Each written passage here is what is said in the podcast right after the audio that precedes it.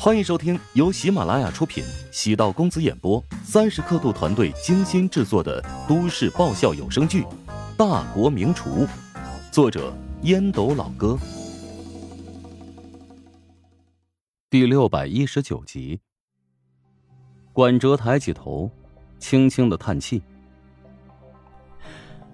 我自尊心太强了，无法接受自己付出那么多，他一直对我爱答不理。”甚至还果断背叛我，差点没气晕我！你还好意思说自尊心？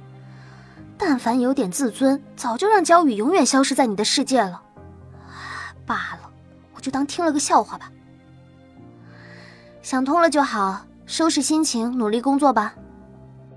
陶如霜松了口气，管哲颔首，突然问道：“哎，对了，你那个助理？”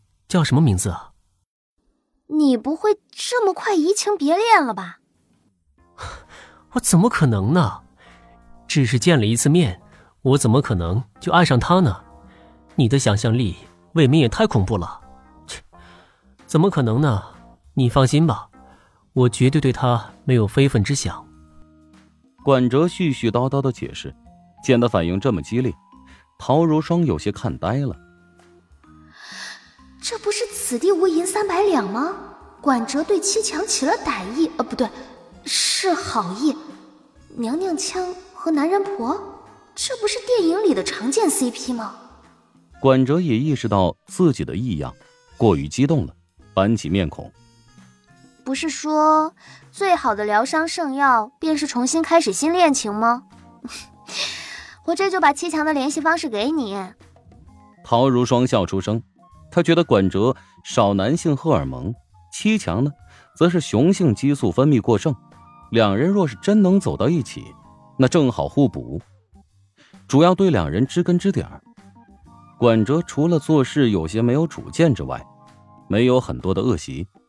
七强呢，除了感情有点木讷之外，是一个很本分的女孩。陶如霜与管哲分别之后，管哲打开自己的日记。写下了今天的感情记忆，啊，也可以说是舔狗日记。四月十二日，晴。今天我第一次拒绝了你，这也是我最后一篇日记了。我不再记录对你的思念，还会将以前的日记永封。从今往后，你依然是女神，只留在我的记忆里。而我，不再打扰你的生活。彼此相忘于江湖，或许是最好的结局。抱歉，我没能踩着朝霞，身披五彩战甲娶你。祝你幸福，同时，也祝我自己幸福。坐在车上，陶如霜给七强打了个电话。你觉得管哲怎么样啊？看上去不是个正常人呢，你要离他远一点。嗯。嗯，他跟我要了你的联系方式，我呃，然后就给他了，你不介意吧？介意有用吗？你都已经给他了，我总不能为了他重新换个账号吧？你可以拒绝通过他的好友申请。已经迟了，我以为他找我有什么事情了，现在拉黑的话会太打击人了。嗯，如果他以后骚扰你，你觉得特别烦，就将他直接删掉。挂断陶如霜的电话，七强皱了皱眉。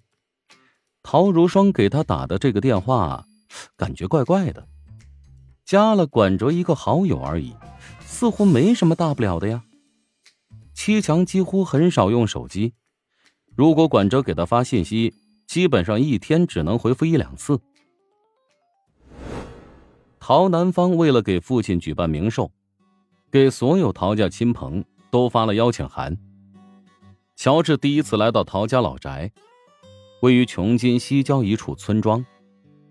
虽是高门大院，但没想象中那么威武，甚至比起现在住的别墅要寒碜很多。房子平时没人居住，给同宗一个老人支付费用，偶尔呢来打扫一番。陶家族中来了七八十号人，参与完了祭扫仪式之后，便在村子的祠堂搭了棚子。宴请周围的村民，厨师和食材都是带下来的，味道和菜式，当然是流水席没法比的。乔治陪在陶南方身边，陶南方给客人们都很自然的介绍他。乔治少言寡语，一直强作笑容，有点累，但丈母娘的认同，让他还是很欣慰的。仪式过后，村民和旁支宗亲接受邀请吃饭，对陶家豪爽赞许不已。除了外面的流水席，还在家中设下四桌，以陶家嫡系或者旁支中身份显赫的人物为主。陶南方做主席。陶如雪被安排在第二席，乔治呢被安排在第三席，陶如霜则被安排在第四席，这也是有讲究的。第一席的客人比陶南方年长一辈或者是同辈中的核心；第二席的客人原本应该是由史嘉诚招待比较合适，由陶如雪来代替接待，以陶南方的同辈为主，在宗亲中属于中流砥柱。陶新辰就在其中。第三席的客人呢，和陶如雪一样，各脉的继承人或者年轻一辈当中事业有成、崭露头角之辈。之前陶如霜提起过的陶子谦位列在其中。第四席大多是女眷，比如陶子谦带来的女朋友，虽还没有结婚，因为陶子谦的身份特殊，也能入席。陶子谦一直在观察乔治，对他的经历也有所了解。陶家开枝散叶，不少卖戏都做出了成就，但从商方面，陶南方这一脉无疑做得最为出色，也因此拥有号召力，大家才能聚在一起。